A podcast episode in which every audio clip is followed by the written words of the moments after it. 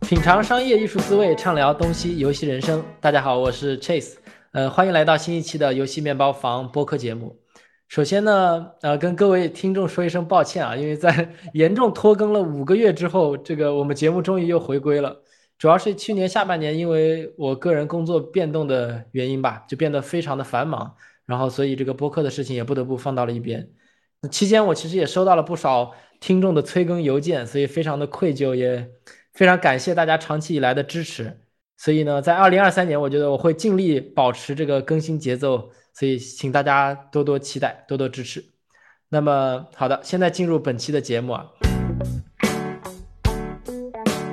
辛辛苦苦我们又过了这一年，我想呢，就二零二二年虎年，在大家广大游戏人的眼里是一个非常意义非凡的一年。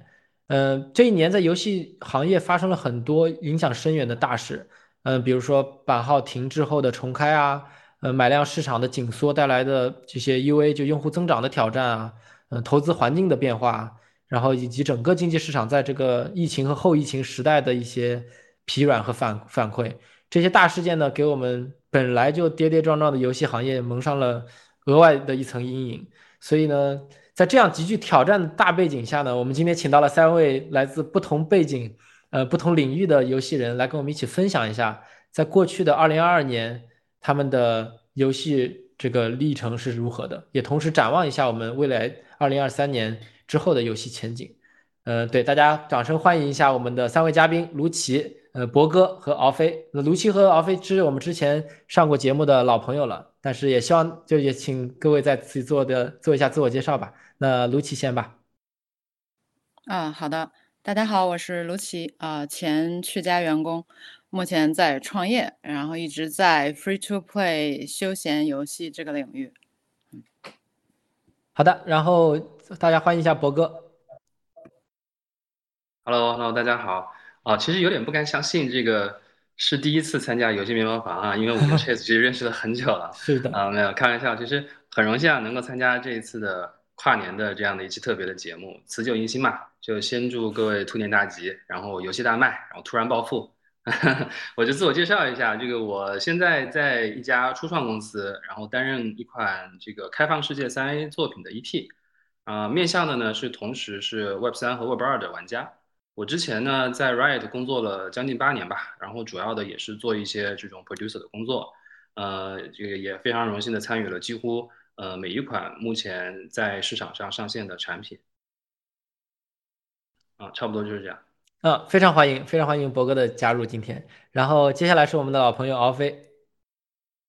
Hello，大家好，又又来又来面包房聊天了啊。对，就是新年快乐嘛。然后我现在呢是在呃 Respawn 的 Studio 做 Production Director。然后呢，据上据上次来对吧，又新加了至少一款新的项目啊，那就是 Apex。Legend 手游，对，然后呃，主要就负责项目的统筹呀，然后跟呃合作方的一些对接呀等等，对，然后就很高兴能今天能参加这个节目。嗯，非常再次感谢三位嘉宾的介绍和光临啊，就是对大家也都听出来了，就我就三位嘉宾的背景各不相同，像卢奇呢，他现在是在创业这个领域，然后呃博哥是在从 Web 二到 Web 三的这么一个转变的情况，然后敖飞是在。呃，这个中美合作研发的这个项目，呃，也是比较最近比较火的这种射击类 FPS 的游戏，所以我特别期待今天和三位看看能碰撞出什么样的火花。就我们在二零二二年基本上能覆盖很多比较主流的一些游戏领域里边，看看大家都有些什么可以值得分享的话题。那对话不多说，我们先来聊一下第一个比较轻松的话题吧，就是二零二二年你们都玩了些什么游戏？不管是以一个玩家的身份，还是以一个这个行业调研的身份，到底玩了哪些游戏？哪些游戏对你的影响感受比较大？这个对大家可以畅所欲言一下。二零二二年就蛮特殊的一年啊，然后，呃，对我来说比较特殊的还真的是《原神》这款游戏，因为我其实是在九月份的时候，我的侄儿吧从国内来美国读书，然后当时就在聊天嘛，就是十几岁的小孩儿。想想玩什么游戏，然后就就就一直给我推荐《原神》，然后终于忍不住的，就真的安装了，然后很认真的在在在玩，然后也是对吧？啊，克服了一切困难啊，氪金的氪啊，然后就是好不容易玩了两三三个月、四个月了，现在也比较开心，对吧？呃，对，蛮对我来说蛮特殊的，就是因为比较，对吧？就是说它是融合了就是真正的所谓的三 A 开放世界，然后又加速了各种我们常见的一些手游商业化呀等等的这些呃操作嘛，然后里面有很多精心制作的内容，就是蛮蛮吸引我的，对。对，敖飞，你好像其实你是上车在原神上比较晚的，但是你玩的这三四个月的这个爆肝程度不亚于任何提前上车的玩家。对，很认真在玩，那真的是每天都花好多时间在研究这主线任务呀，怎么怎么动呀，什么角色搭配呀，对吧？能能看的这种博主啊，该看的看了，就是很愿意去学习它。就是除了自己本身就好玩之外，从一个行业人士角度觉得哇，这个做的太。太厉害了，对，所以就是很很很很诚恳的在学习，并且对吧玩，对我因为我是其实一开始首发时候就玩嘛，但是听你这么一说，我觉得原神还挺厉厉害的一点就是它对于新玩家是非常友好的。这个我记得我们之前做过一期节目也是提到过这一点，因为市面上有很多游戏其实是不太适合错过了第一班车的玩家再进入坑的，就尤其是比如说什么。比较赚钱的这些什么 Four X 的项目呀，或者是 MMO 啊这些游戏，一旦你错过了那个所谓的 Golden Cohort，再加进来的新玩家的体验其实是是比较差的。但是原神并没有这样的问题，甚至我之前还听到过一种说法，就是原神你越晚入坑越好，因为你可以更无缝的把一口气把所有的剧情都玩到底，而不用像像提前入坑的玩家那些有点像追日漫一样追刚追番一样的感觉，就是啊我下一个剧情我还得等两三个月才能玩到，这个还是挺厉害的。运气也比较好，我玩的时候正好是那个钟离嘛，玩的人都知道钟离还是蛮强的一个角色。对，然后除此之外，最后一款就是说比较特别的，就是那个一个叫 Vampire Survivor 的游戏，对吧？就是哎，我不就是不知道大家玩了没？就是真的我玩的很沉迷，就是已经玩了至少一百个小时了吧？对，就是蛮有意思的一个游戏，我觉得。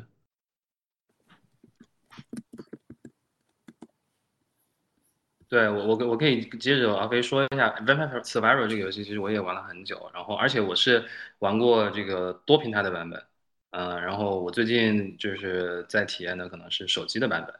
嗯，各有各有千秋吧，但是可能坦白讲，就是相较于其他的一些手机上，就是或者说针对于手机原生的这个操操作的这种 roguelike 的游戏，可能还是会有一些些的。这个就是优化需要去做的，所以就是呃，而且呢，就是可能最近我也搬过一次家，所以很多的装备，呃，不管是 Xbox 还是怎么样，大型的电脑都没有心情或者没有时间去拆箱。所以呢，比方说我最近在玩的几款游戏，就是一个是刚才呃奥飞提到的这个 Vampire Survivor，以及就是它它的一款比较类似的作品，就是像那个蛋壳呃蛋壳特工队，就是 Survival.io。然后另外一个呢，是我重新捡起来了这个手边的 3DS，然后开始在玩什么以撒的结合之类的，或者说这个 铲子骑士的这样的一些游戏。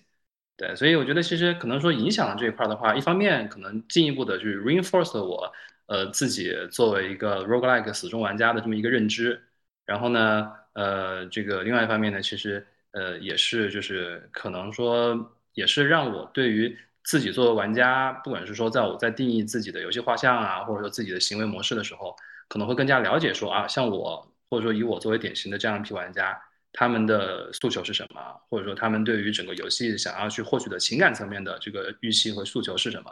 啊？对，所以相辅相成吧。就是一方面的话，可能就是在。真正做，我那天还跟还跟齐在聊呢，就是一方面，就当还没有入行游戏之前，你会觉得说玩游戏，然后把游戏当做是自己的工作，会是一件非常开心的事情。但是呢，可能会有一做做着做着就会发现说好像不是那么回事儿，对吧？会有一段时间的疲软期。但是我觉得可能最近我又呃 kind of 就是走过了那个阶段，然后现在重新的对自己的工作，包括说对游戏 in general，呃，重新的拾起了兴趣。所以我觉得可能整个的心态也会。呃，根据自己在所体验的游戏，也会发生一些比较 subtle 的一些变化。对，博哥你说的特别好，就是这个我跟你还蛮像的，就是也是因为人生阶段啊、工作情况原因导致我现在也没时间玩那种特别长的大叙事的 RPG 游戏。除了就可能每年必玩的，今年比如说老头环、战神这些还是得玩一下。除此之外，其实 roguelike 还真的是一个比较适合我们现在当今这个碎片化的时间的这样的一个行为。就没事儿拿起来爬两盘塔，打两盘，就也没有太不需要太多的历史的这个技术的积淀，比如说像以前 MOBA 吃鸡的这种，我我如果很长时间不玩了再去上手，可能会比较生疏，还有很强很大的这种竞技或者社交压力。Roguelike 就没有这方面的压力，确实是比较适合我们现在的这种对生活节奏吧。对，我觉得我觉得刚才梅博有一点说特别好，就是说在玩游戏的过程中，嗯，你还是会反思，就是说自己作为玩家，同时作为。就是在自己以后的项目当中，对吧？作为一个开发者，呃，怎么样能够更好的从玩家的角度去，呃，就是包括从立项的时候，你考虑做什么东西的时候，你就要把这个点去抓准。这个其实，呃，我还挺有共鸣的。对，所以其实因为我自己本身是一个可能跟大家不太一样，跟在座的各位不太一样，我是一个典型的休闲玩家，就我并不是一个重度的玩家。啊，甚至我在开始很早以前开始做游戏之前，我自己都不玩游戏，所以，所以这个我自己是休闲。但是呢，嗯，我发现就是过去的这一年，我的其中的一些呃，在玩游戏上的一些，也有一些行为上的转变吧。嗯，就是开始从手游转移到，也不是转移，就是说也看也会看一些 PC 和 console 上比较有趣的。呃，玩法上有有创新的一些游戏啊，比如 Steam 上的呀之类的，嗯，然后看到那些玩法上的创新，呃，其实呃很多也并不是说特别硬核，然后作为一个休闲玩家，我也是能接受的，然后也能从中学到很多东西。嗯，我觉得特别对，就是刚才卢奇你说的那点，我挺认同的，就是可能前三五年我们还是哎手游是手游，PC 或者端游是端游。现在随着玩家的这个受教育程度，就受游戏机制的教育程度和这个享受游戏的阈值越来越高，其实我像你说的特别对，就如果你光看手游是做不出好手游的，就一定要融会贯通去看一些更多品类的东西。然后还有一点，我觉得就是，就自从咱大家这个应该是有共鸣的了，就自从开始自己做游戏以后，就怎么去平衡自己作为游戏职业人和玩家的这样的一个心态是非常难的，就可能。刚才博哥说的有点像所谓这个王国维的人生三重阶段啊，就一开始我是完全把游戏玩家的心态带进去做事情，就会发现做不好，因为你没办法平衡感性和理性，就是可能纯感性是做不好的。然后之后呢，因为职业素养提高，对不对？就会花更多的理性的思考去考虑事情。但是那个长期下来，这样也有一个很大的问题，就是虽然效果可以，结果不错，但是做出来的东西你自己没有成就感，不好玩儿。那现在怎么样再去走回这玩家的阶段，或者是把这两个有机的结合起来，再重新的享受游戏作为一名一门艺术的这个有趣的点，这个是可能是大家一个长期需要去攻克的一个命题吧。而且我觉得就是随着我们，尤其在座的大家，对吧？就是我们在游戏行业时间待得越久，对吧？越往 management 方向走，其实很多时候越容易。对吧？我觉得迷失这方面的感觉，因为太多时间你花在说是管理团队、管理资源，对吧？就是各方面的问题，反而是就是就不像是那些更多偏 individual contributor 一样的小伙伴们，对吧？就能够聚焦他的自己的 craft。我们更多的就是说怎么样去管理啊，做平衡这些，反而容易对吧？迷失掉就是所谓的怎么样才是我们为什么在为什么要做游戏，做什么样的游戏才是好游戏这些比较关键的、比较偏初衷一点的点吧。刚才就想抛砖引玉一下吧，然后接下来我们可以聊点干货，就是说重要的一点，二零二二年过去的一年发生了很多事情，像我刚才说的版号问题啊、买量啊、投资环境啊、经济环境啊这些东西。那对于三位来说，身在比如说这个创业领域、Web 三领域和中美合作研发的这种呃游戏领域，你们觉得这个整体的二零二二年大环境、游戏的行业的大风向，给你们自己的工作？和心态吧，带来了哪些影响和改变呢？哎，我觉得其他两位可能说的更多一点，因为他们涉及的是可能更广吧。我的相对其实应该就简单一点，可能大概是呃两个点吧。我觉得第一就是说，就二零二二，因为就随着这个 work from home 对吧，一直不断的这个延续下去，尤其像做我们这种比较偏合作研发的，或者说偏偏 IP 项的这种。项目的话，确实还是面临着一个比较大的挑战，就是说我们首先团队内部就是很很难去呃 sit down together，对吧？然后就是面对面的去工作，因为这个对吧？人与人之间的这个互动啊，这些其实蛮重要的，在办公室里。其次就是说跟我们的研发伙伴也是，就是你没办法去出差呀，坐在一起去聊这个东西。像我们这个项目的话，其实就是说从立项到现在为止，基本上大家都没有见过面的，所以就说其实是蛮蛮大的挑战。然后我觉得就是二零二二年，我觉得随着这个疫情的这个对吧，可能所谓的我觉得变好吧，就越来越好了。就是就是大家对这方面，我觉得更多的呃有向往了。像我们最近也是刚刚开始有一些小伙伴去公司见见面啊什么的，就是感觉哎很多问题见了面一下就聊通了，不用不用开个半个小时会，也不用怎么样。对，我觉得这个这个蛮好的。对，然后其次的话就是呃整体感觉。还是觉得，因为可能疫情逐渐在变好，然后经济可能就不像之一开始疫情的时候，对吧？就是大家可能都在家里面，然后对游戏啊各方面的数据其实是应该是有蛮正向的影响的。现在就感觉进入一个 normalize，对吧？就平滑回去了，就可能也也也，但是从对比前年的话，肯定就是一个下降的趋势嘛。所以其实对整个呃公司层面、项目层面，大家肯定都有一些呃变化吧。每一个项目应该都是在多多少少体验这上面的变化，所以。嗯，应该还是要再再继续观察了，但可但整体来讲，感觉就不像二零二一年那样子那么感觉极端吧。现在就没有感觉，对，慢慢的感觉平滑了。嗯，最近经济情况其实导致很多，比如科技行业进行大规模的裁员什么的。这个奥飞，你们这边会有，就游戏行业，你你有感受到很大的影响吗？嗯，肯定会焦虑吧。这个我觉得不知道，嗯，对吧？没，嗯。黑博老板和齐这边怎么看呢？对吧？因为像我们这种比较偏大公司的，尤其是，呃，对吧？肯定我觉得多多少少大家应该都会有一些焦虑和想法吧。因为毕竟，尤其是这上一周嘛，微软啊这些，它其实包含它裁的也不光只是说，哎，科技行业的游戏行业的也裁了一部分，所以这个就是有一种这种感觉。但这种焦虑感，回头可以再再播一期专门聊，对吧？我觉得怎么样去面对这个这个，我最近自己有蛮多的体验的，对。对微软那波好像是它有一个定的一个 quota，好像是百分之五还是多少，然后它就一刀切了，因为我知道什么三四三啊、什么毕设啊，什么都裁了一些。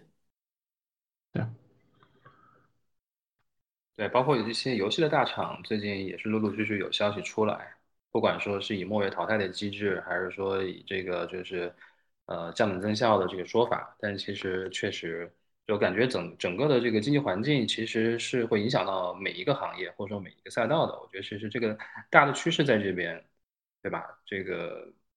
覆巢之下，对吧？所以可能就是整体的趋势的话，就大家刚才这边阿飞也提过，所以可能我我这边就不再重复了。嗯，我这边可能稍微会有一点点不一样的呢，是因为就是可能因为整体的这个三对于呃，特别是对于咱们这个游戏面包房的听众来讲，可能算是一个比较新的这么一个领域，而且呢，可能非常坦诚的讲，就是会有非常多的游戏人或者说玩家，他会对于呃 Web 三现在所处的这样的一个早期的状态，包括说他从这个媒体上听到的一系列的黑天鹅的事件，或者说他对于整个的领域的不太理解，或多或少的都会有一个呃比较偏负面或者说中性偏负面的这样的一个态度，所以呢，嗯。反正我我这边的话，其实我我觉得可以说，我先先从大的形式说起来吧。我我觉得稍后可以再就是稍微详细的分享一下，就是呃，我作为一个曾经的这个传统的游戏的游戏人，然后呢，去这个肉身这个去探索了这样的一个新的赛道之后，嗯，这个一些比较真实的一些想法。但说回来啊，就是这个整体的经济变化，我觉得其实在每一个赛道都是一样的，对 Web 三更是。因为呃，之前大家可以听到很多的关于这种牛市这一块儿啊，比方说这个比特币涨了多少，或者说各个这个链上的这个区块，呃，这个区块链的货币有多少的这个暴富的这样的一个一个神话。但是呢，呃，相应的这个波动也会体现在就是这个所谓的下降的趋势中啊。所以呃，可以说是就是我自己在过去的一年，其实在整个的经济环境对于。这个整个行业的影响，包括说对于每一个项目，或者说对于我这个项目的影响这块，可能真的就是一个 ups ups and downs 的这样的一个状态。对，嗯，对，然后相应的话，当然就是这样的一个状态，或者说这样的一个现状，是会影响到包括我们项目在内的每一个项目的，不管呃，就是每一个从业者或者每一个项目或者公司的，因为这里面不光光是涉及到就是说我们的资金链的问题，或者说作为一家创业公司，其实很大的一个问题，当然其可以在。呃，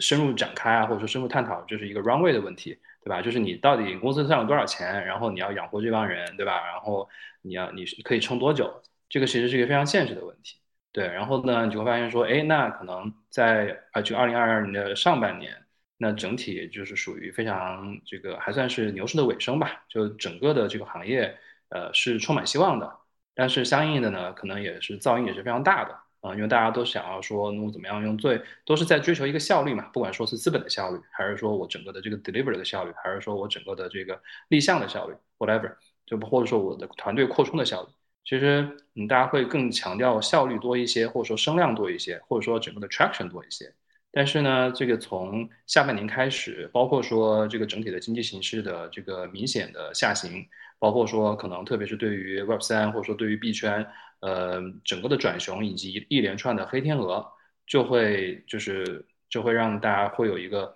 比较大的这么一个一个 pivot。这个 pivot 既来自于现实情况。也来自于整个大家的一个心态，或者说对于整个的市场或者整个观察者对于这个行业的或者这个赛道的心态，所以一连串的话也会去影响到整个呃公司项目的这样的一个心态。但是呢，呃，也不是说完全就是负面的，因为其实也有一个共识吧，就是呃行业里面共识就是说在牛市做产品。对吧？然后在熊在，sorry，在熊市做做产品，然后在牛市做做市场或做声量。对，所以其实现在恰恰是一些真的想要去做长期主义，然后去做产品打磨产品质量的一个很好的时期。啊，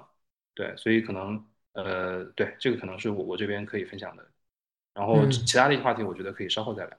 OK，这个心态非常好。那卢奇，我想问一下，就从你这边就 Web 二的创业领域有没有？受到些什么影响呢？从从投资环境或者其他方面？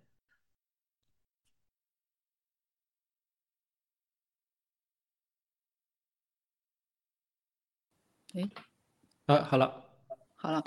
呃，对，就是我觉得那个梅波刚才有一点最后说的特别好，就是说做做产品，专注在产品上。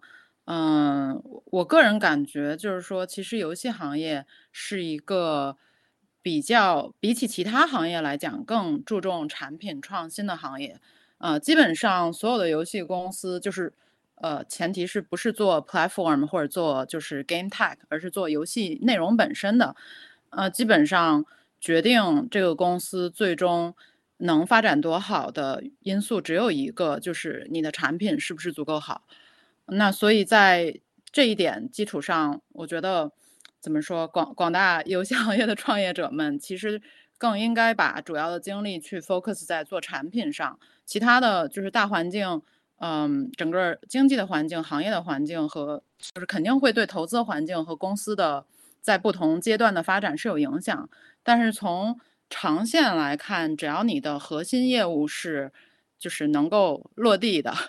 呃，能够就是能够执行下去，然后能够呃能够比较就是有一个比较靠谱的产品，有你自己的受众，呃，然后这这方面非常明确的话，呃，就是公司应该就会比就是比你如如果你只是专注在就是跟着其他人跑，对吧？或者跟着风口跑，然后自己可能也没有想清楚自己要做什么，然后为什么要做这个。呃，如果只是一味着跟着别人的话，那可能这种大的经济环境和投资环境的变迁就会对呃整整个团队造成一些就是巨大的影响吧。嗯，我我个人感觉是这样。然后，游戏行业本身其实它也有一些特殊性，就是在经济环境的变化之下，嗯，游戏行业就是蛮有意思的，就是说，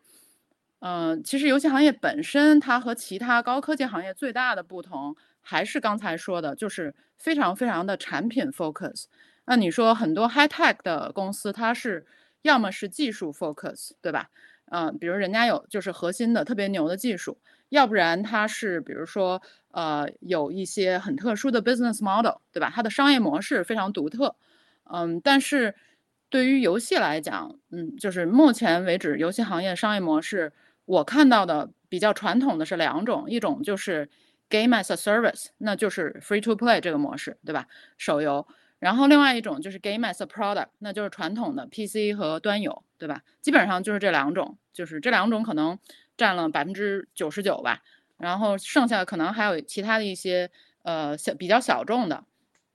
那就是你要非常产品 focus，那就你必须得高度的注重注重创意和创新，对吧？就是 be creative。那就是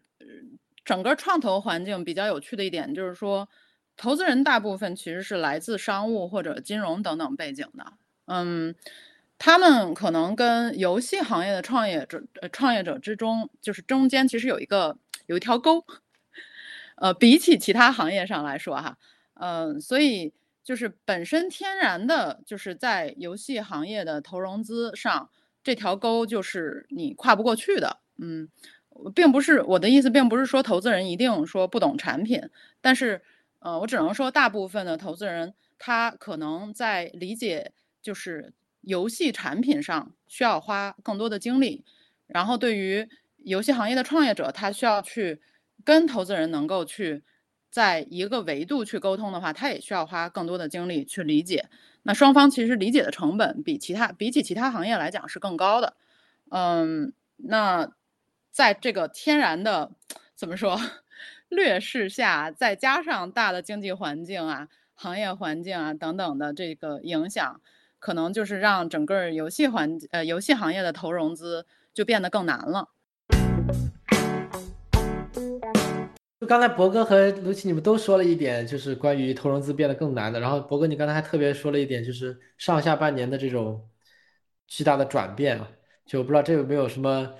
有有趣的经历可以分享一下。就是我个人特别好奇，就是这种转变具体是什么样的转变，然后这个给你们团队带来了什么样的影响，或者从你心态来说有没有什么变化？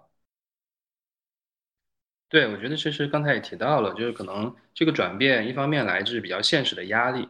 就比方说，我们之前可能更多的是觉得说，哎，那我们以效率为先，对吧？那我们其实可以去，或者愿意去，呃，不管是从扩充团队也好，还是说从这个整个的这个呃开发的成本也好，我们可能会更加看重于说我们什么时候，或者说我们怎么样能够尽快的去交付一个东西，或者交付一个 feature，然后给到我们的市场，给到我们的社区，然后呢，去制造一些 tractions。啊，然后呢，通过这些 tractions 呢，我们就可以去把这个所谓的飞轮或者这个雪球给滚起来，对吧？那可以获得更多的这个青睐，不管这个青睐是来自于资本层面，还是来自于这个社区层面，还是来自于 whatever 层面，对，可能是这么一个打法。那相应的话，一旦发现说 OK，那 maybe 可能我们需要去以一个更加降本增效的这么一个思路去思考我们接下来的工作安排的时候，你就会发现说 OK，那 maybe 这个 prioritization 需要重新做。我们这整个的这个 pipeline 需要重新做，然后就是包括之后的所有的一系列的这个相应的招聘计划，甚至于说会做一些必要的这个人员精简，这个其实都会把它放到一个更高优先级的位置。所以呢，就是为什么说可能一方面是整个的事事情这块会有一些实质的变化，但是可能更加重要的就是心态这块，或者说看待这个事情的本身的这个切入点的这个或者说 perspective 这块会发生一个比较大的一个转变，对吧？嗯，对，然后另外一块的话，就可能就是整个的这个行业的信心了，因为整个的 Web 三 again，它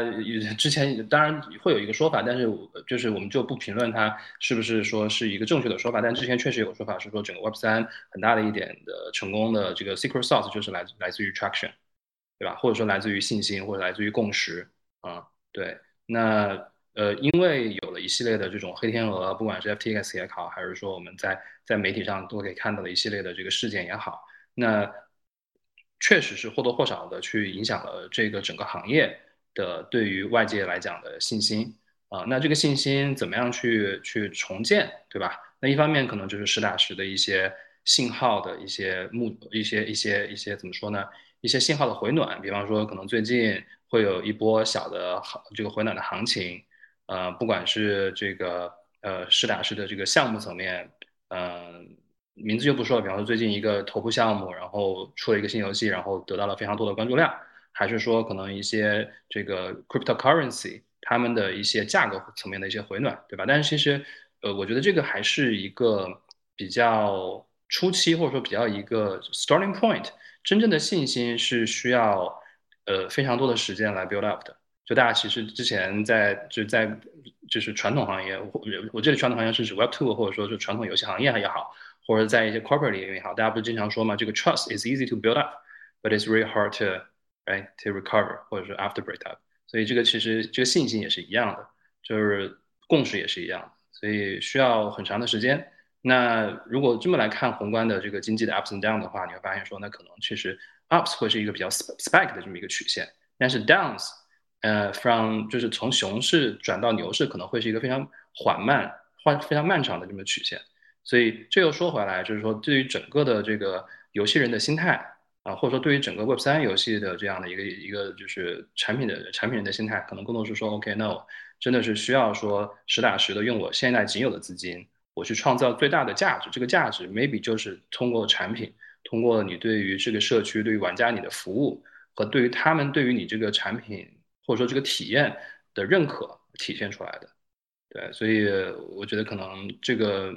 说的有点虚啊，但是这个确实是我们现在整个团队所保持的这样的一个 mentality。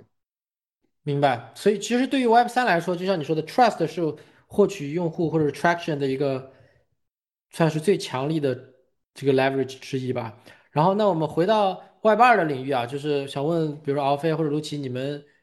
对于二零二二年从这个 traction 角度来说，比如说这个市场玩家的体量啊、市场体量啊、买量的情况啊，这个会不会对你们的目前的创业或者是这个项目工作上有没有什么影响？嗯，可能我做的项目一直以来也比较类似的这个特征吧，就是说还是有。IP 加持嘛，对吧？嗯。所以呃，肯定是有一定的优势在这里面的。但是呃，比较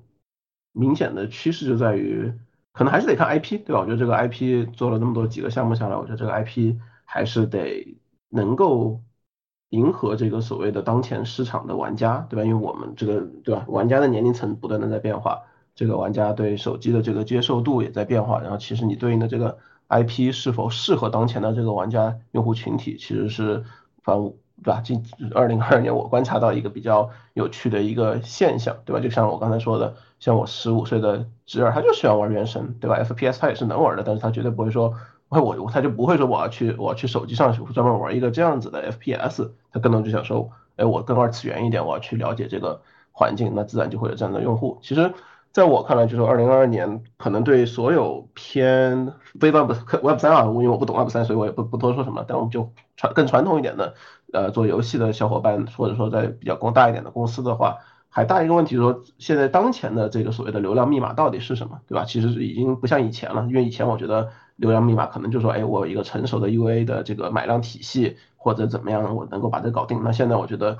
整体的这个大环境的变化。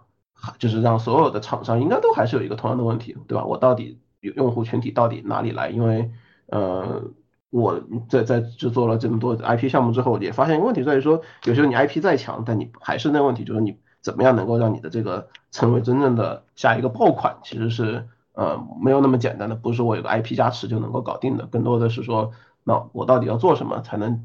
把这个量给拉上来，对吧？这个其实应该所有人都还也都在在想，我觉得并没有一个明确的答案，只是只是说二零二二年，我觉得更加更加明显的需要解决这个问题了，要不然的话，游戏可能做的再好，你解决不了之后在手机平台的一个用户增长的问题，那对吧？还是还是一个大问题。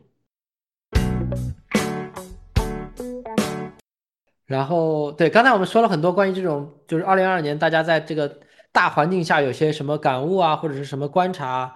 呃，聊了很多啊。接下来呢，想问一个可能比较走心、比较 personal 的问题，就是对于你们个人来说，如果你们要找一个关键词，二零二二年对于你们来说是什么样的一年？主要我想问这个问题的原因呢，就是大家也在游戏行业待的时间比较长了嘛，我感觉可能也算是体验过了游戏行业的一个周期吧，对吧？一个完整的周期。从手游的兴起到免费游戏的兴起，到面临的挑战，然后到 Web 二到 Web 三的这样的一个一个转变的这样的这样的时代，所以在这个类似于 Full Cycle 的这样的这个轮回下面，你们觉得二零二二年算是怎么样的一年？这个我感觉我可以先开个头啊，因为刚才这个前面也提到了一个影子啊，就是嗯，可以给各位听众，包括跟各位几位嘉宾多聊聊，就是我。个人的对于整个的 Web 二到 Web 三的这样的一个感受，或者说这么一个呃所见所闻吧，或者所想吧。对，其实如果说这个关键词对我来讲，可能这个关键词用变化可能是最合适的。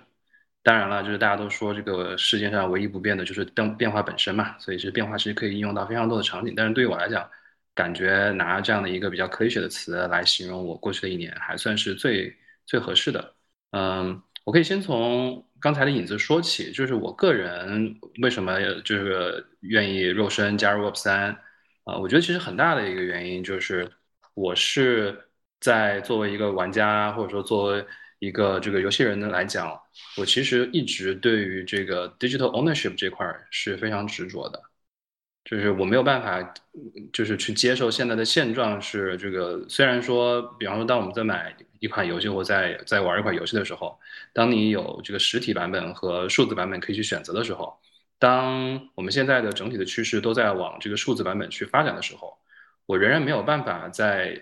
呃真正的把这个数字版本当做是我的所有物。我没有办法把它送给我的朋友，我没有办法把它卖给其他人。对我觉得这个是我不能够接受，或者说对我来讲是多年的痛点。那当我开始接触整个 Web 三的这样的一个它的一个一个一个 ideology，它的一个出发点的时候，我其实对于这个 total digital ownership 这块是非常有共鸣的。对，所以以其他的一些个人原因的情况下吧，所以也是非常的机缘巧合的。这个从 Riot 离开，然后加入了这样这一家创业公司，对，所以这个这个是反而是我的主要原因。嗯，那进入这个行业或进入这个赛道之后呢，在开始做这样的一个项目之后，其实确实发现了一个非常大的变化。这个变化其实是怎么说呢？就是你会发现说，之前的这个所谓所谓传统游戏里面的一些所谓的行业范式，或者说 Golden Path，或者说 Best Practice。在 Web 三的这个游戏行业里面呢，就不太适用了，或者说有非常非常多的这个 best practice，大家都在尝试去定义，但是 so far 的话是没有一个这个所谓的行业的共识的。这里面稍微讲细一点的话，可以分成，我觉得可以分成基本上就是四个层面，基本上涵盖了就是我们整个游戏人会去看的四个点吧。首先就是关于用户这一块儿，啊，记得刚刚大家也就或多或少提到了用户这一块儿嘛。就包括说，我们会去做用户的，我们会去定义我们的核心用户，然后我们会去定义我们的这个每笔可以去转化成核心用户的这样的一些外围人群，就像是一个环嘛，对吧？那我们会去基于这个玩家他的一些行为，不管是消费的行为，还是在游戏内的这个活跃的行为，我们会去尝试去定义一些的这个 profile，一系列的 segment segments 之类之类的。但是呢，你会发现说，哎，在这个 Web 三这一块儿，这个玩家有，那非玩家也有。那对于这些非玩家，他可能是社区用户，他可能会觉得说，因为你这个游戏有名，所以呢，我愿意来你的社区关注你。那或者说更加纯粹一点，他来就是为了赚钱的，或者是为了投机的。因为 Web 三的话，可能大部分的 Web 三的项目都会去发行自己的 NFT，或者说去发行自己的这个 token 或代币。那可能这些用户更多的是希望说，从参与到你们社区、参与到你们游戏的这一些活动里面。他去更加关注的是他的这个经济层面的利益，那你说这些用户算你们的用户吗？你需要设计相应的这个服务和体验去服务这些用户吗？Maybe yes。所以其实这个本身对于用户的定义和对于这个用户的分层，或者说对于这个用户情感诉求的揣摩，可能就跟这个传统游戏会有一个非常大的这么一个区别，对吧？嗯，当然这里面只是抛砖引玉了。就关于用户这块，我觉得我们花几期活动，可能几期节目都讲不完。那第二块呢，就是关于团队这一块。刚才其实也提到了，就是特别是在我们去怎么样去招募和怎么样去吸引游戏传统游戏的人才加入 Web 三项目这块，本身就是一个很大的挑战。嗯，对，因为我觉得其实，嗯，当然我觉得其实这个这个话可能话分两头说，因为其实对于一个 Web 三游戏来讲。我会仍然把它当做是游戏的一部分，就它仍然需要去它的核心或者说它的核心竞争力或它的初心就应该是需要给喜欢玩这款游戏的用户提供一个非常优质的体验。这个是我对于 Web 三一款好的 Web 三游戏的一个最基础的这样的一个定义。那在这样的情况下呢，你怎么样去招募比较优质的这个传统游戏的人才来帮你去实现这样的一个愿景？其实。会相较于传统游戏的行业来讲，会更加有挑战。对，特别是 again，像我说的，可能部分人或者大概率会抱有偏见，或者说一个不是很好的一个初始印印象的情况下，你怎么样去让他知道说，OK，我现在在跟你讲什么样的这样的一个故事，然后什么样的一个愿景，然后你加入这个行业，对于你自己个人职业，或者对于你自己的整个的这个 mindset，对于你认知这个世界会有什么样的变化啊？所以其实整个的这种 talent，或者说这个 recruiting，或者说这个 mentoring，或者说 incentive，会有非常不一样的变化。那第三个呢，就关于这个产品研发本身，其实也是有非常多的变化。就像我刚才说，一方面你需要根据你所新定义下的不同的这个呃属性、不同族群的用户。你需要去设计不一样的这个功能，以及这个功能和功能之间、模块和模块之间、团队和团队之间，怎么样去做优先级的排列？怎么样去做整个的这个产品的这个所谓的这个 core loop，或者说这个 user journey，这个本身就是一个非常不一样的事情。然后另外一个就是，呃，因为整个的这个商业化体系，which maybe 就是我觉得是可能跟传统的这个游戏会有很大的最大不一样的地方，就是整个的商业化体系都是会围绕着这个。blockchain 或者说这个 on-chain 的 asset 这样的一个领域而展开的，所以你会发现说，我相较于传统游戏，我可能更加贴近一个现实的一个经济体的这么一个存在。那我需要考虑的其实会比传统游戏的在商业化这块考虑的要复杂的多。就相当于说，我是搭了一个小型的社会，或者是小型的经济体。那我怎么样去考虑这个经济体的宏观、微观？我怎么样去定义这个经济体的这个货币体系？我怎么样去树立这个经济体的这个价值锚点？我怎么样去树立国民的信心？我怎么样引入外资？怎么样去做货币货币货币之间的兑换？就非常非常像去处理一个现实的经济的学的问题。然后仍然在这个基础上会有一个 actual layer of difficulty，是你怎么样把这一套我们叫 tokenomics，就是我们的基于 token 基于链上资产的这么一套经济体系，把它以一个合理的方式跟你的游戏体验结合在一起。我觉得这个其实是一个就是 next level challenge to everyone，所以 that's why 我会说 OK，那对于每一某一个或者说每一个不同的 Web 三的游戏的项目来讲，他们去尝试去看这一块 problem space 的时候，首先他们给自己问的问题就不一样。Maybe 有的游戏团队会问说 OK，我怎么样把一个好的 tokenomics 放到我游戏里面去，in a way that 我可以让这个游戏自洽，对吧？让整个的这个 core loop make sense。From both engagement and financial perspective，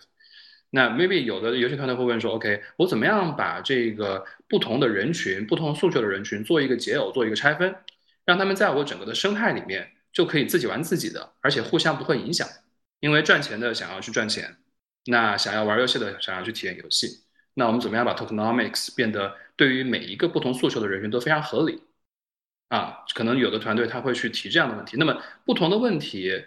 当然，他所能给出来的答案和 solution 就不一样，所以 so far 的话，并没有我我自己觉得，并没有一个团队是能够真正的去实践和验证了他所提出来的这套理论是百分百的 golden path。所以这个其实也验证了，就是我可能就是一个潜在的一个变化或潜在的不同吧，是整个的 Web 三的游戏的这个行业领域仍然是处于一个非常非常早期的状态，就大家都在开荒，大家都在探探路、探地图。大家都在用不同的方式去驶向这个所谓的伟大的航线，但是最后有没有人找到了这个 One Piece 的宝藏？呃，so far not yet。对，所以呀，这个可能就是相应的研发这一块的不同。然后另外最后一个是发行了，发行可能聊的就太多了。比方说我们的 UA 这一块，我们的思路肯定就完全不一样。甚至于我们再说回来，说最最最开始，那我们是否一个对于 Web 三的项目，它需要去找一个发行商？这个本身就是一个值得讨论的问题，因为。整个的 Web 三很强调的一点就是所谓的去中心化。那你会发现，说我 我在做发行的时候，我反而去找一个偏中心化的这么一个团队或者这么一个机构，我去把我的游戏去发行出去，那是否跟我的这个初心有一些违背？以及说，嗯，说的比较实际一点，我是否真的通过一家中心的发行商，我就可以通过他的手段来获取到我真正想要获取的用户？Maybe no，因为整个的这个 decentralized 的这个 model 或者 infrastructure 下面。玩家的认知、玩家被触达的方式、玩家被 hook 上的他的一个这个那个锚点都不一样，啊，所以这个可能就是为什么可能刚才大家在聊 UA 的时候，可能还是在一个比较传统的，就是 established 的这个 infrastructure 啊，比比方说我们在特别在海外，我们只有一个 Google Store，我们只有一个 Apple Store，那现在 Apple Store 出了这么一个新的政策，我们怎么样来就是 work around with it，或者说就是在这个基础上，我们去 figure out other solutions。那这个潜台词就是已经有了一个 dominant existence，不管是 Google、Apple，不管是这个呃 Steam，Epic whatever，对吗？那其实你会发现说，在 Web 三这块儿，第一，它要不要存在，就是我们刚刚说的，本身是一个 decentralized 的这么一个 mentality 或者是一个 consensus，你要要不要存在一个 another Apple？I don't know。第二就是如果存在的话，那我没有 so far 没有看到一个像是 Apple 或者像是 Steam 的这样的一个存在 yet。啊，对，所以在这个整个的发行的这个这个 mentality 下面，就会有不一样的这个思路。不管是说 UA 的思路，不管是说我们去计算我们的 ROI 的思路，还是不管说因为我们的 tokenomics 发生了非常，或者说这个 monetization 的这个这个 mentality 发生了非常大的变化之之下，我们的之前所谓的这个 LTV 的公式还能不能复用？这个本身就是一个非常有意思的问题。所以，呃，再加上我们刚刚说的这个一系列的这个整个的经济经济环境的这个大势对于整个的行业的冲击，对吧？所以我觉得其实说回来。对于我来讲，这个还是总结一下，就是二零二二年是非常有变化的一年。那这个变化除了我自己肉身 day to day 的我做事情的变化，也包含了就是我的对于整个的思路的变化，或者说我怎么样去看待这个行业或者看待世界的变化。那我觉得 again 就是可能我的最大的 take away 或者领悟就是就是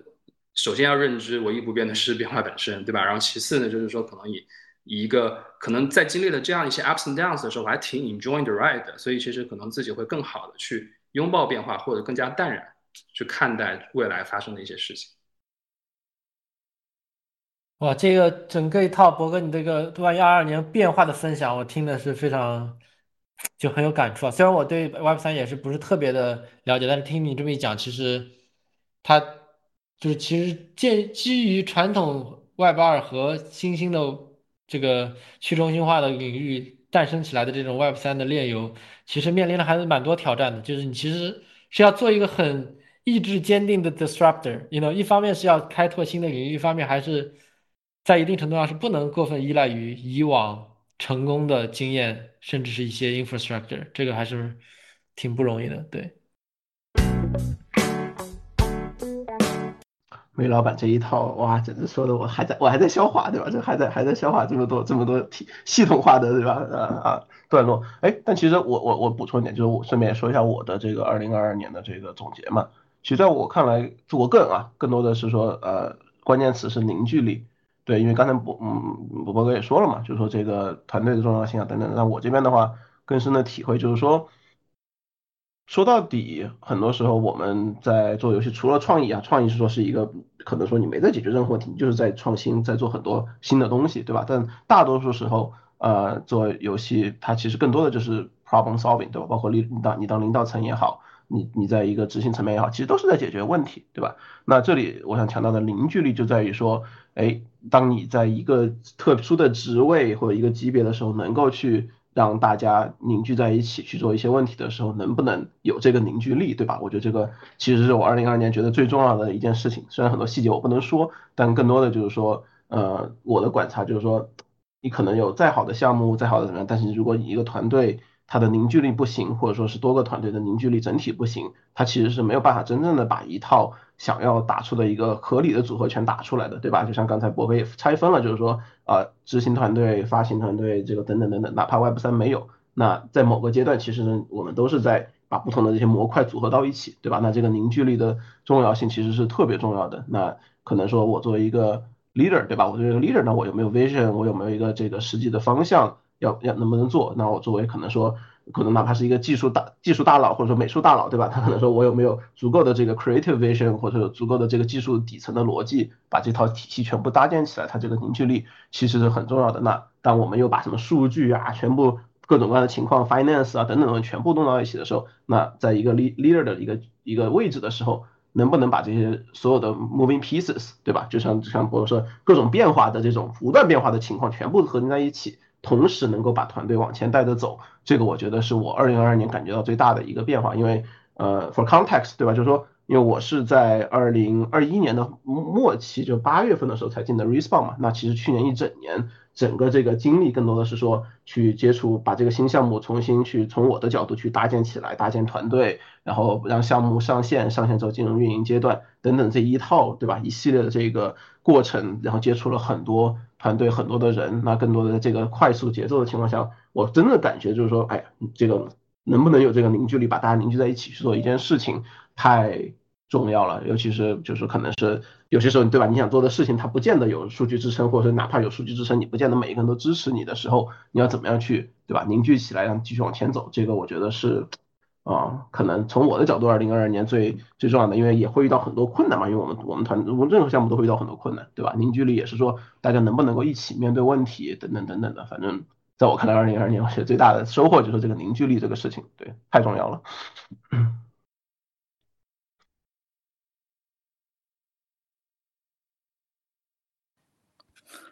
我觉得大家都讲挺好的，好深入啊，感觉我都不敢不太敢说了。呃，我觉得，我我觉得我个人在二零二过去的这一年，嗯，可能分两部分吧，一部分是嗯行业上的一些反思，啊，包括对自己在做的事情的反思，啊，然后第二部分是关于自我成长。嗯，可能自我成长这部分 听起来有点虚，不过我们我们可以呃稍后说。就第一部分，简单来说就是，我们其实做游戏最开始的时候想法真的没有很复杂，就是初心就是想做个好游戏，就这么简单。然后这个游戏有趣，对吧？然后所以想做，但是就是后来我做了一些深挖吧，我就觉得。嗯，就是仅仅是这样的理由，可能还有一些欠缺。嗯，然后后来通过对呃跟同行的一些交流，嗯，同样在这个行业创业的人，然后呃投资人或者说呃行业当中其他公司的同行们，然后通过跟大家的交流，然后深挖了一下，就是就是 figure out 到底为什么我们在做这件事情？那做完这件事情有什么有什么其他的意义没有？然后。我这个不挖不知道，挖了一下，就是算是也不能说深挖吧，浅挖，浅挖了一下，发现很有趣的一件事情，就是我们在做就是 free to play 休闲这块儿，就发现了它其实是整这整个市场的供给和需求其实是目前是非常非常不平衡的，嗯，就是玩家的需求其实是在那里，但现在问题是没有那么多的。好游戏可以去呈现给大家，那这点其实可能也不是每个人都都会有有所感觉哈。就是我跟玩家聊的时候，大家就会抱怨说：“哎呀，没有好游戏啊，我都跑回去玩十几年前的游戏了。”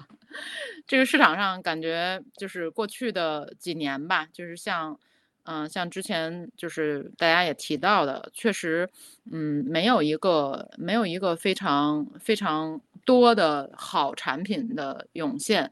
那发现了就是本身就是作为女性从业者在游戏行业，从全球来讲，啊，这个数字就更不平衡了。就如果说你整个休闲市场，呃，可能就是这个市场的 size 就就就不多说了，这个市场可能百分之七十以上的玩家是女性玩家哈，然后但是你说在这个市场上真的说。是 female lead 或者是 female produce 的游戏有多少呢？就是这这数字，嗯，我后我之前拿到过一个数字，虽然我不太确定到底是不是很准确，但是可能和我和我之前见到的差不多，就是这数字不到百分之五，啊，好像可能连百分之三都不到。然后这其实是一个巨大的不平衡。那这个不平衡，嗯，我觉得就造成了一件事情啊，就有回到咱们之前说说买量的时候提到一点，就是说玩家需求。那很多时候，嗯，在就是硅谷这边，就大家都会讲说，哎，那个就是你创业的话，你最好有 founder market fit，对吧？嗯，founder market fit 其中一点，嗯，就是说，如果你的 founder 恰好是你的目标用户，对吧？那你其实是能非常深度的去理解目标玩家的呃目标用户的需求的。那在游戏行业，我我至少我见到的，呃，比较就是产出很不错产品的公司，之前比如说暴雪早期的时候，然后包括包括 Riot，包括就是米哈游，对吧？就他们其实无一例外的都是他们创始人就是他们的目标玩家。这个我觉得还挺有意思的一件事儿，然后对，然后就是由此引发的，就是就是对自己为什么到底在做这件事情有一些更深层次的认知吧。然后我个人也希望，其实在这个行业能有更多的就是女性的，对吧？就是不管是策划呀、产品啊、制作人啊，啊，就是嗯创业者啊等等，能够能够在这个行业就是开花结果。这说的有点多。然后第二第二点就是关于在创业中的自我成长。然后我觉得这点上我自己也是很多东西都还在学，说实话。然后在再次创业的时候，就感觉到很多东西你真的还是要从头学，嗯，包括怎么去更好的做产品和做游戏。嗯，我觉得有自己有一些以前学到的东西和经验，那当然好，就是要学会怎么去更好的利用。但是你又不能过于依赖自己以前的经验。就有的时候，我我个人感觉到，我也会犯这个错，就是你过于依赖自己以前的经验之后，你会发现你把自己固化在一个一个框框里了，然后你就跳不出去，嗯，然后我觉得这样你反而会失去了自己很多成长的机会吧。所以，我觉得跳出舒适区实实际上是一个被说的过多的词儿了，但是我觉得也是创业者不得不去做的一件事情，嗯，就是。嗯，你你自己能够反思你自己随时随地的，比如说想法和决策，然后你也要习惯别人推翻你的认知，呃，然后你也要接受，然后你也要就是 move on，这样。哇，说的特别好，大家都就是尤其我帮你总结一下你的 两个关键词啊，第一个就是，哎，怎么听上去稍微有点政治正确，但是确实是什么 diversity，对吧？然后第二个就是。comfort zone，那更 cliche 了。没没有，就是实话，这不是说奔着政治正确去去说的。我我真的是以前没有认识到，就他之之前就关于你说的第一点，就 diversity，就之前我我不知道这个数字差距有这么大。嗯，我我自己真的在了解之前，我也不知道，我只知道可能全球游戏行业女性从业者少，但是我不知道少成这样。从业者本就不多，然后就立的项目的女性。游戏人就更少了，对，是。因为我这里面有一点，可能就是说，尤其是像你说要立的，对吧？尤其是要去，又又回到刚才我说凝聚那些点，它其实是需要，我觉得一种特殊的性格和一种状态，你才能做到的，对吧？反正我我个人觉得，至少我接触下来，对。但是无论如何，我就个人是非常，就是想要衷心的祝福陆琪，也不叫祝福了，希望就是你能坚持下去。好，然后就说了这么多关于总结过去的话题啊，我们最后一个问题呢，就是我们把目光放的长远一下，有点昨天、今天和明天的感觉啊，展望一下未来，就是二零二三年，现在已经一月份了嘛，马上就要二月份了。那么二零二三年，大家觉得，你们觉得从各个方面，刚才我们看到二零二二年有各种呃不好的势头啊，比较消极的东西啊，寒冬啊，你们觉得二零二三年会更好吗？然后你们对游戏的热情还能不能？继续保持住，还会再爱吗？然后大家对游戏有就二零二三年你们自己的哎自己的工作呀，包括整个行业的动态，有没有什么特别的期待或者展望呢？我觉得可以，我先抛个砖，也不叫抛个砖，先问敖飞一个问题，嗯，就你觉得不知道会不会得罪人啊？就你觉得中美合作研发这个事情，还是不是一个可以持续下去的事情？嗯，不好说，对吧？我觉得就是因为，首先我觉得实话讲啊，我觉得首先目前来看的话，大家都肯定大很大多数应该都是在一个所谓的观察阶段，对吧？因为二零二三年刚刚开始，还有整个这个大环境的一些变化，其实还是要再观察一下才能说哦，到底会怎么样，对吧？这个真真的不好说，因为现在确实你包括看股市啊等等大环境啊，IT 行业啊，它其实都是有一个很。比较极端的变化吧，我觉得这个就是说会不会影响到游戏，怎么影响游戏？说实话，但暂时还不能说完全做定夺，对吧？那更深的就是怎么影响，像陆琪这样创业的呀，什么梅老板这样子做 Web 三的会怎么样？不知道，对吧？包括那又又绕绕回来说，我们这种很特殊的这种项目，呃，所谓的口就是联合开发这样子，那也是不知道，因为就本身能做这样子合作的，对吧？通常来讲都是我是大 IP，我是大厂等等这样子的一个结合。那这个的话，又又就是说大环境到底能不能让这个再继续有催化更多的这样子的项目，这个不好说。其次就是还是要考虑到一个，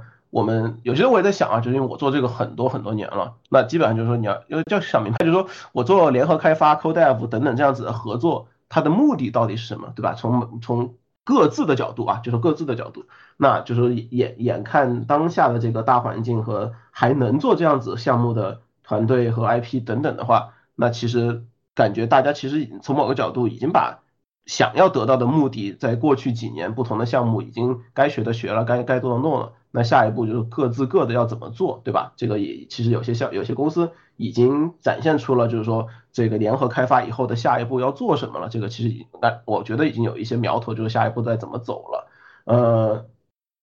对我个人觉得就是说这这就包括我我就 chase 坑我我让咱俩这样子的，可能更多的就是说。哎，能不能延伸到下一个阶段，对吧？就说，呃，CodeDev 就我们的职业规划和未来的话，怎么样去研发到下一个新的职业的高点吧？对。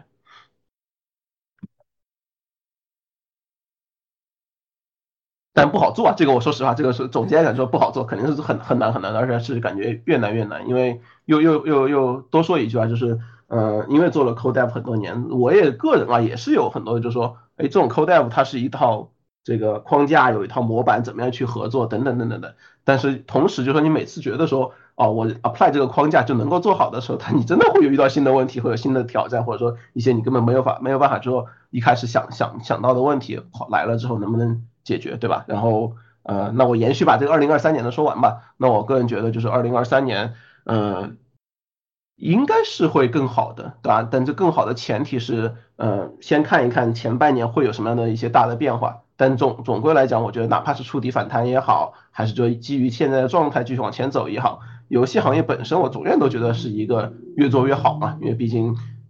大家都是说在核心点在于创意，那创意这个东西它本身就不是说哦，我今天环环境环境不好了我就不做了。很多人他就是默默的在做这个创意的东西，那自然而然我会他觉得会。一定会越来越好。那爱不爱呢？那肯定就是肯定爱啊！不爱的话，怎么做这做这个行业干什么？对不对？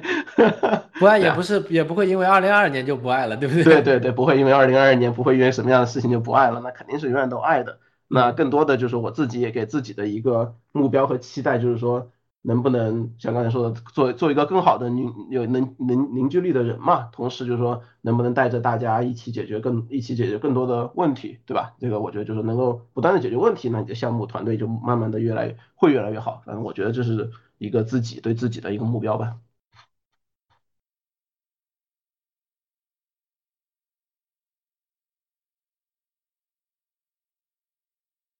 哎，你俩先说一下。哦，行，我我可以我可以继续，我可以继续。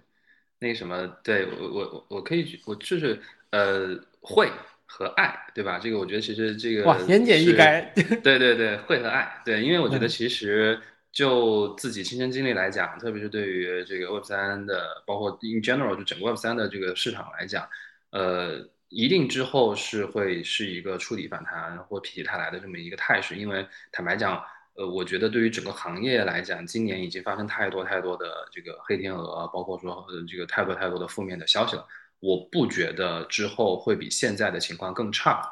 所以一定是之后如果说有任何的消息，或者说有任何的这个后续的变化的话，只要这个行业没死，我觉得一定是一个触底反弹和否极泰来的这么一个状态。对，然后另外一个这之前也提提到了嘛，就是可能熊市的话就专心做产品。我觉得这块现在已经是行业共识了，所以就静下心来，然后在有限的资源内做自己认为正确的事情，就基本上就是但行我事，然后未来可期吧。对我觉得其实我我最后想要就是，呃，这个引用一句名人名言啊，就是猜大家读书的时候都都或多或少都看过，就是所就是罗曼罗兰的这个他的这个 Michelangelo 里面的一句话，就是说这个生活中只有一种英雄主义，那就是在认清生活本质后。依旧热爱生活，对吧？我觉得其实包括今天各座在位的在在场的各位嘉宾，包括咱们的这个听众，其实每个人身上或多或少都有这种英雄主义对，所以就大家就就熬下去，活下去啊，然后这个未来会更好的。说的非常好，那卢奇来帮大家总结一下。我觉得 我应该，我我跟刚才敖飞和那个梅博的想法还是挺一致的，在这点上，我感觉就是没有任何区别啊，就是啊、会，然后爱，嗯，我觉得就是一些短期的影响和波动，基本上是，呃，其实不止二二年，可能任何一年都会发生，时时刻刻都有，嗯、就像股市一样，对吧？但我个人认为这些其实都不是决定因素。呃，不管是对行业来讲，对个人来讲，呃，都是如此。所以，呃，还是要坚持做自己想做的事情，呃，认真思考，充分调研，收集反馈，及时调整。这样，哇，这个四字纲领还挺牛的，听上去，但是非常 on point 啊，嗯、不错。然后，那我们今天呢，其实大家聊了很多啊，关于二零二二年的一些感悟，真的是感感受非常的深。不知道听众朋友们有没有跟我们同样的一些感受？也也希望大家能够呃留言啊，各位给我们发邮件来共同的交流。大家对于二零二二年，包括之后的二三，甚至之后游戏行业的未来吧，有一些什么样的感触？